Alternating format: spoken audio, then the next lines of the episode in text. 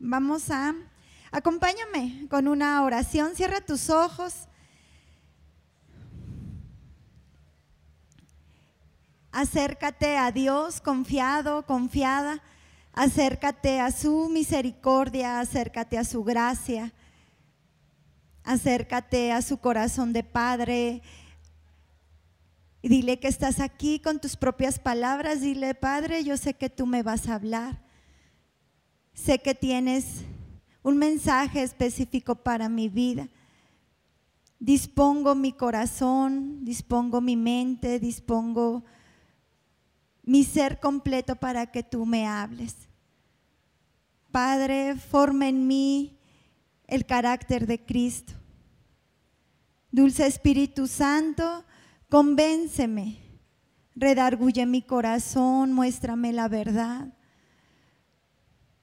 Dulce Espíritu de Dios, hoy te doy a ti el lugar que te corresponde, sé tú el que nos enseñe, sé tú el que nos instruyas. Toca nuestras vidas, ministra nuestro ser, te necesitamos. Dulce Espíritu de Dios, Dulce Espíritu Santo, trae tu paz, quebranta todo argumento, todo lo que se quiera levantar espiritualmente en contra de tu voz, en contra de tu palabra, quebrántalo. Dulce Espíritu Santo, buenos días. Dulce Espíritu Santo, creemos que estás aquí, creemos que eres real.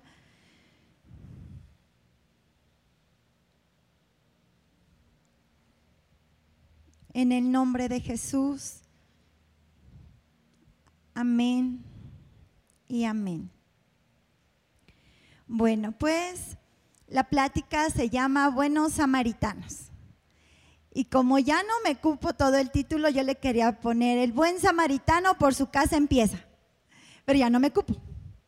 Y tampoco es bíblico, nada más lo del buen samaritano. Pero quiero decirte que Dios habló a mi vida estas últimas semanas acerca de lo que verdaderamente Él pide de mí y te lo quiero compartir.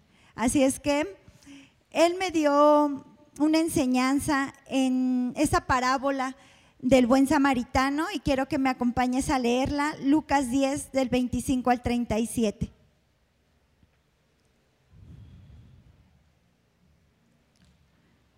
Y he aquí, un intérprete de la ley se levantó y dijo, para probarle, Maestro, ¿haciendo qué cosa heredaré la vida eterna? Él le dijo, ¿qué está escrito en la ley? ¿Cómo lees?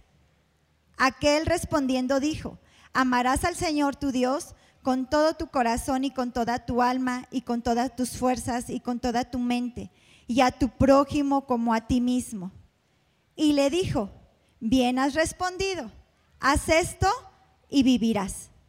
Pero él queriendo justificarse a sí mismo, dijo a Jesús, ¿y quién es mi prójimo? Y ahí es donde comienza la parábola del buen samaritano. Pero antes de ir a la respuesta de Jesús, yo quiero decirte que Dios habló a mi vida acerca del el amor. Y cuando me dijo, comparte esa plática, yo dije, ay, es que cuántas veces pues nos han hablado de eso. Conocemos esos mandamientos. ¿Quién está de acuerdo conmigo que sí conocía estos dos mandamientos? Levanta tu mano y dice, sí, yo ya lo he oído. Donde dice, amarás a Dios por sobre todas las cosas y al prójimo como a ti mismo. Ya lo, ya lo hemos conocido, ya, ya muchas veces lo hemos escuchado. Entonces, cuando yo andaba ahí diciendo, es que de eso ya, pues ya hemos hablado mucho y yo ya sé de eso, pues Dios me dijo, ok, lo conoces muy bien, pero ¿lo haces? ¿Verdaderamente lo vives? porque eso es lo que estaba viviendo este maestro de la ley. Este maestro de la ley, él sabía la palabra. Él tenía el conocimiento total de la ley de Dios. Él lo enseñaba. Él, él, se la sabía así de memoria, pero no la vivía. Por eso, cuando va con Jesús, Jesús le, le, responde con preguntas. ¿Y qué dice la ley? O sea, eso que tú sabes, ¿qué dice? Y él bien seguro le respondió. Pero Jesús conociendo el corazón del hombre sabía que no lo vivía. Por eso usa una parábola para poderle explicar fuera de todo su conocimiento, fuera de, fuera de todo lo que él ya sabía, ¿no? Lo que verdaderamente es tener la vida eterna, cómo ganar la vida eterna, cómo llegar a la vida eterna. Y eh, esta ley así lo enseña. Al amar a Dios por sobre todas las cosas y a prójimo como a ti mismo, Tú heredas la vida eterna, la heredas, no la ganas, porque una herencia no se gana, ¿o sí? Una herencia la recibes porque alguien la ganó y te la da, y eso es lo que Jesús hizo. Él ganó una herencia, ganó en esa cruz y entonces no la dio y nosotros solo le heredamos. Pero bueno, ese es otro tema. Lo importante es recordarle al corazón recordarnos hoy, porque nuestro corazón es un poquito terco. Y eso dice la Biblia. Yo no sé el tuyo, pero el mío sí. El mío sí es un poco terco. Y el mío necesita ser enseñado, pero con ganas. O sea, una y otra y otra y otra vez. Porque si llegó la soberbia a mi corazón, esa es la palabra, si llegó el orgullo a mi corazón de decir, ay, eso yo ya lo sé. O sea, yo ya sé que tengo que amar a Dios sobre todas las cosas y a mi prójimo, pero Dios me dijo, pero lo vives, lo haces. Y entonces ahí volvió a recordar ¿no? a, mi corazón lo que es amor, lo que verdaderamente es el amor. Y platicando con algunos matrimonios en la semana, tristemente, ¿no? Eh, escuchábamos esta parte de decir, es que yo no siento ya el amor.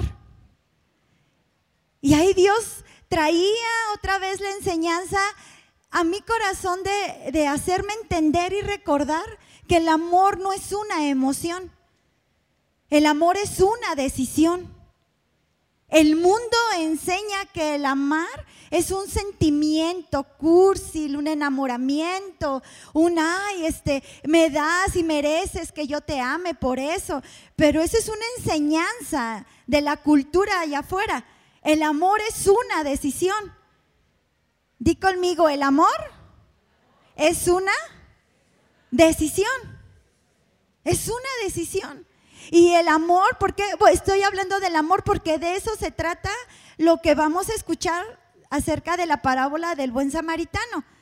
Le está eh, Jesús recordando ¿no? Y él respondiendo, ¿qué dice la ley? ¿Cómo vas a llegar a la vida eterna? ¿Cómo la vas a heredar? Y él está diciendo, ah, pues amando, ¿sí o no? Entonces tú y yo tenemos que recordar que es amar. Lo primero que necesitamos entender es que el amor es una decisión, no es una emoción. No es que si siento, es que siento que no lo amo. No, no, estamos mal. El amor lo decido. Yo lo decido. Jesús lo decidió. Jesús se hubiera puesto, si se hubiera puesto a pensar, si sentía amar a Lupita, pues, ay, o sea, Lupita ni lo pelaba y lo ignoraba, lo ofendía. O sea, ¿qué me iba a andar? Eh, sin, ¿Qué iba a sentir? No. Jesús decidió amarnos. El Padre decidió amarnos y mandó a Jesús. El amor lleva obras. Es algo más que tenemos que recordar del amor. Yo no puedo solo decir amo con palabras y no demostrarlo con hechos. No, el amor se demuestra con acciones. El amor es práctico. El amor se hace. No se siente y se piensa. No, el amor genuino, el amor de Dios es práctico. ¿Vamos bien? Así es que el amor no es una emoción, el amor lleva acción, el amor no deja de ser, porque si es una decisión, entonces no tiene final. El amor no deja de ser. El amor es paciente, el amor todo lo cree, el amor todo lo puede. Ese es el tipo de amor que Dios nos tiene y que Dios nos pide tenerle al prójimo. ¿Sí? ¿Vamos bien? Bueno, el amor permite ver lo bueno de las personas y no lo malo. Ese amor que proviene de Dios, que es una decisión, no una emoción, no es que si me levanto de buenas o de malas, si me hiciste caso, si me ayudaste, si respondiste. No, el amor que es una decisión, el amor divino, ese amor ve lo mejor de las personas. Ese amor no tiene distinción. Ese amor no escoge, a ver, a ti sí, a ti no, no, el amor es amor y entonces no anda haciendo diferencias. Ese es el amor que nos lleva a la vida eterna. Y ahorita que escuchemos la parábola, vamos a darnos cuenta cómo este samaritano, este buen samaritano, mostró el amor. Cómo él en sus acciones mostró misericordia, mostró humildad. Este maestro de la ley que le estaba preguntando a Jesús era un judío.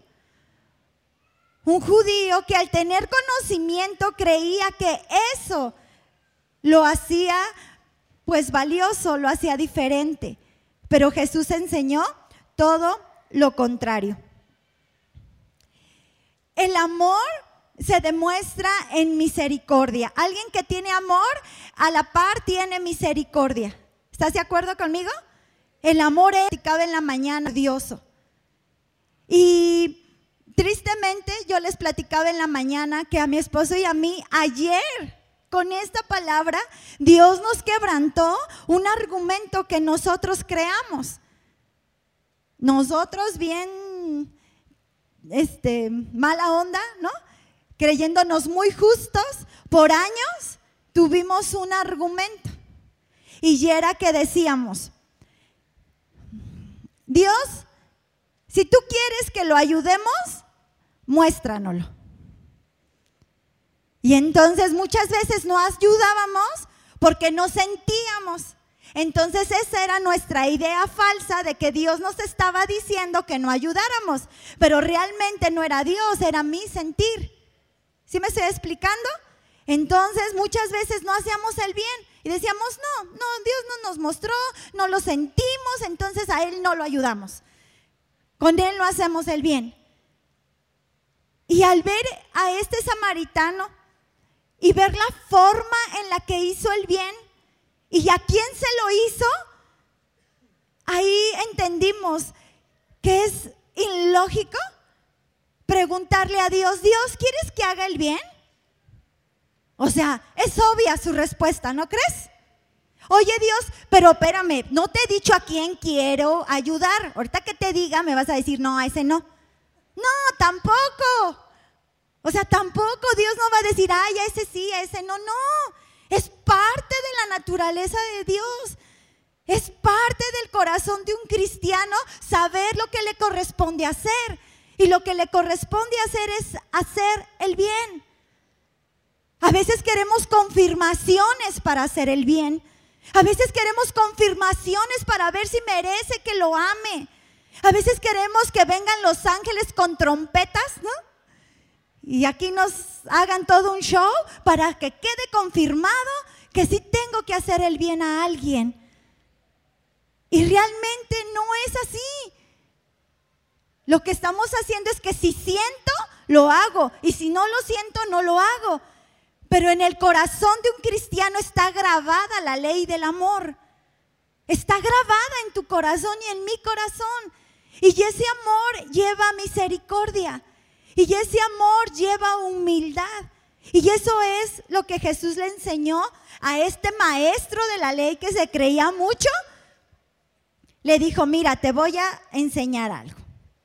Pero él queriendo justificarse a sí mismo dijo a Jesús, ¿y quién es mi prójimo? Respondiendo Jesús dijo, un hombre descendía de Jerusalén a Jericó y cayó en manos de ladrones, los cuales le despojaron e hiriéndole se fueron, dejándole medio muerto.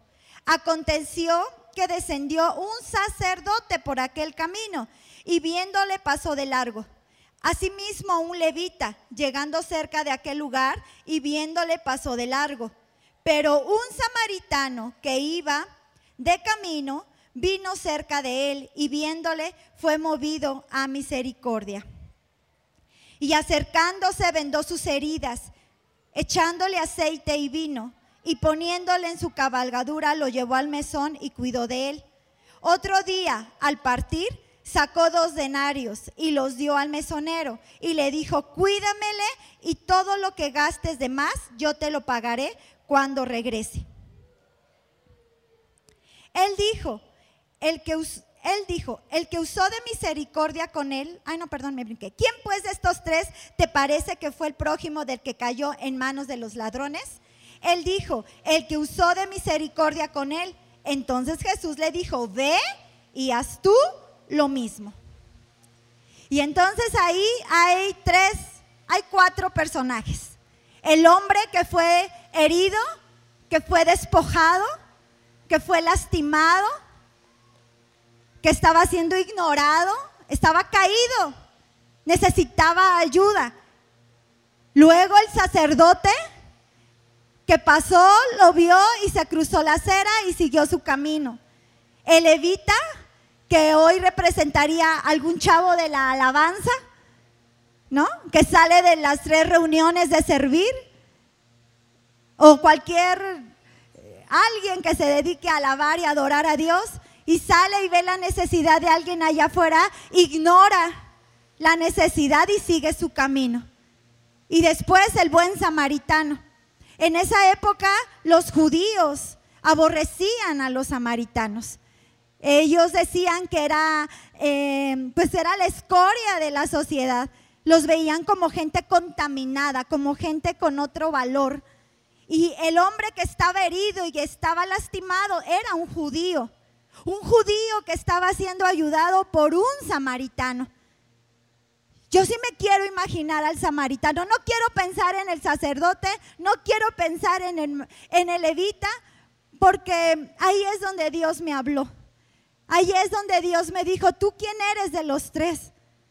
¿Cómo está tu corazón? Y cuando al principio yo te decía de que el buen samaritano empieza con su casa, si quiero que estemos pensando en nuestra casa. Si quiero que estemos pensando en el más prójimo, en el más cercano. Que si pensemos en toda la gente que conocemos que está desposeída, que está desamparada, que está lastimada. Porque hay mucha gente allá afuera, muchísima, que necesita ser levantada, que necesitan ser vendadas sus heridas. Pero hablemos también de los que están muy cerca de nosotros. Hablemos de las esposas, hablemos de los esposos, hablemos de los padres, hablemos de los hijos. Este hombre samaritano hizo cosas que para nuestra mente lógica no tienen sentido. ¿Cómo es posible que ese hombre que estaba en el piso muy probablemente le pudo haber hecho daño al samaritano, porque te acuerdas que el judío no amaba al samaritano. El samaritano no le importó. Él lo vio y dijo, no importa lo que él me hace. Lo que importa es que él es mi prójimo. Eso es lo que importa. Y lo que importa es que él tiene una necesidad. Y este hombre samaritano no hizo algo para eh, dejar que su culpa dejara de hablarle. Ah, bueno, sí, tantito. Como Lupita cuando viene un limpia parabrisas y, y pues ay, le da culpa no darle nada y baja el vidrio y, y extiende una moneda y vuelve a subir el vidrio. No, verdaderamente este hombre samaritano hizo lo que Jesús hace con cada uno de nosotros cuando lo necesitamos. Dice que le puso vendas y que le puso vino y aceite en sus heridas. No creo que él trajera vendas en su bolsa, o tú te imaginas que sí, no. ¿De dónde tomó sus vendas? Dicen que es muy probable que rompió sus vestidos, rompió su ropa para poder hacerle la venda. Dice que lo subió a su caballo y que lo llevó al mesón. Eran, eran distancias enormes. Lo que nos está enseñando Jesús es que Él se bajó del caballo y caminó para hacerle el bien a alguien que probablemente le pudo haber hecho mal en otro momento. Es, una condición en el corazón de este hombre samaritano que yo le pedí a Dios yo tenerla, yo tenerla. Hay unos, un matrimonio que arregla nuestro jardín en la casa. Tienen seis meses que van a la casa. Y este último lunes eh, me dice ella, oiga señores que venimos a buscarle el domingo. Y le digo, no, es que el domingo yo no estoy todo el domingo.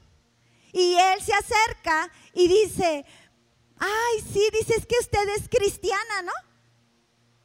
Y yo, mi contestación, porque en ese momento Dios ya me estaba hablando acerca de cómo estaba mi corazón por varias cosas, ¿no? Yo dije, pues algo así. Hasta hice la manita, ¿no? Pues algo así. Y ahí me di cuenta que no era capaz de decirle, sí soy cristiana, porque mis acciones hacia ellos no habían sido verdaderamente cristianos. Porque estos, este matrimonio cuando tú lo ves, inmediatamente su apariencia habla de que viven un problema de adicciones. Los dos viven un problema de adicciones.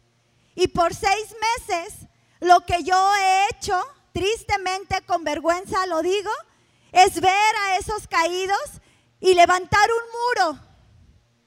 Por lo que tú quieras. Mis, mis argumentos, mis pretextos son, es que algo pueden hacer. Es que si los meto a la casa a darles un vaso de agua, ¿qué tal si se roban algo? Es que si los meto y luego me tienen confianza y qué tal, infinidad de argumentos que el mundo los enseña. Pero cuando llegamos a Cristo, Él nos hace vivir de una manera que no tiene sentido allá afuera. No tiene sentido. Cualquier persona en su santo juicio no invita a dos personas en esas condiciones a comer. ¿Estás de acuerdo? Pero un cristiano, pero ¿qué hubiera hecho el buen samaritano? Y entonces Dios me dijo, no, Lupita, no creas que tus acciones verdaderamente están hablando de mí. Porque cuando este maestro de la ley nos está enseñando cómo llegar a la vida eterna, no nos está diciendo que por nuestras obras, que si porque hago o no hago por mis sacrificios, no, Él está hablando del amor a Dios y del amor al prójimo. Así es que ¿Quién es tu prójimo? ¿Quién es mi prójimo? Todos son mis prójimos. Todos. Es que a ese no le puedo hacer el bien porque me ha hecho daño. Es que Él es tu prójimo. Y Dios dijo, ama a tu prójimo como a ti mismo. Pero es que Él siempre abusa de mí. Pero es que Él me ofende. Pero es que Él me lastima. Pero es que Él me ignora. Pero es que Él ya me ha engañado muchas veces. Y entonces creamos infinidad de argumentos para no hacer la voluntad de Dios. Pero como dice la ley, ama a tu prójimo. Ama a tu prójimo como a ti mismo. Yo le pregunté a Dios que qué era lo que tenía el, el hombre samaritano. ¿Cuál era la condición de su corazón? Y él me respondió y él me dijo, ¿qué es lo que yo tengo que conquistar? ¿Qué es lo que en mi ser interior, no en mi apariencia, sino que realmente en mi ser interior yo necesito tener? En Gálatas, ahorita te voy a decir eso, con eso vamos a terminar. Gálatas 6:9 dice, la gente, no nos cansemos pues de hacer el bien, porque a su tiempo cegaremos y no desmayamos. Este buen samaritano no medio hizo algo, hizo todo lo que estuvo a su alcance, todo. No solamente llegó y lo cubrió para ver si venía la Cruz Roja, no, él lo vendó, él sanó sus heridas, le puso vino, le puso aceite. Eso habla de misericordia. A veces la gente solamente está esperando que nuestras palabras lo levante, que nuestro oído lo escuche, que nuestros brazos puedan darle un abrazo a alguien que no tiene hoy esperanza. Eso es lo que estaba haciendo el buen samaritano cuando le ponía el vino y le ponía el aceite a esa herida. Lo llevó, gastó su dinero, se comprometió con el del mesón a que iba a regresar y iba a pagarle todo lo que ocupara ese desconocido.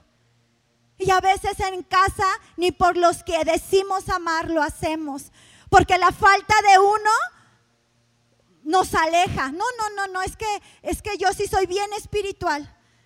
No, no, no, es que eso a mí me va a contaminar y mejor allá este Dios que lo perdone. Y luego decimos, es que no puedo hacer nada por esa persona porque él no quiere tener una relación conmigo. Está rota esa relación. Ok, pero también podemos orar por ellos. También podemos dejar de hablar mal de ellos. Porque a veces podemos estar viendo al primo alcohólico, al tío infiel, y lo señalamos y hacemos juicio. Cuando nuestro corazón es un corazón donde está la ley del amor grabada, donde necesito llevar esa misericordia y esa compasión.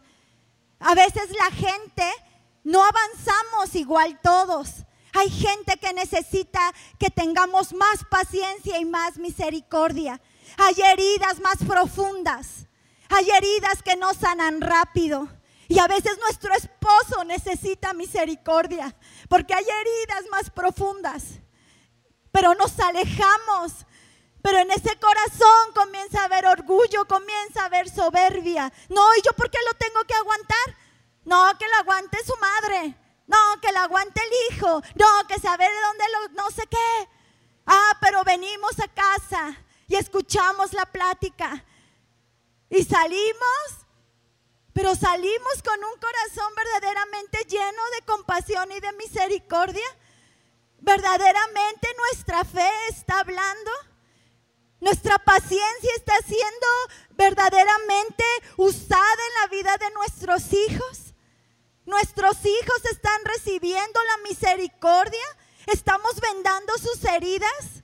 ¿O nosotros provocamos las heridas?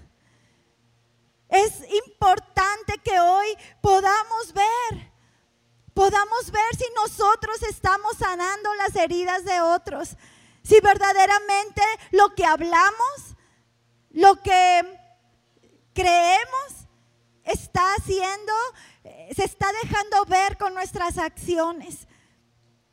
En Mateo 5, 1, 3 está la respuesta que Dios me dio acerca de lo que había en el corazón del hombre samaritano.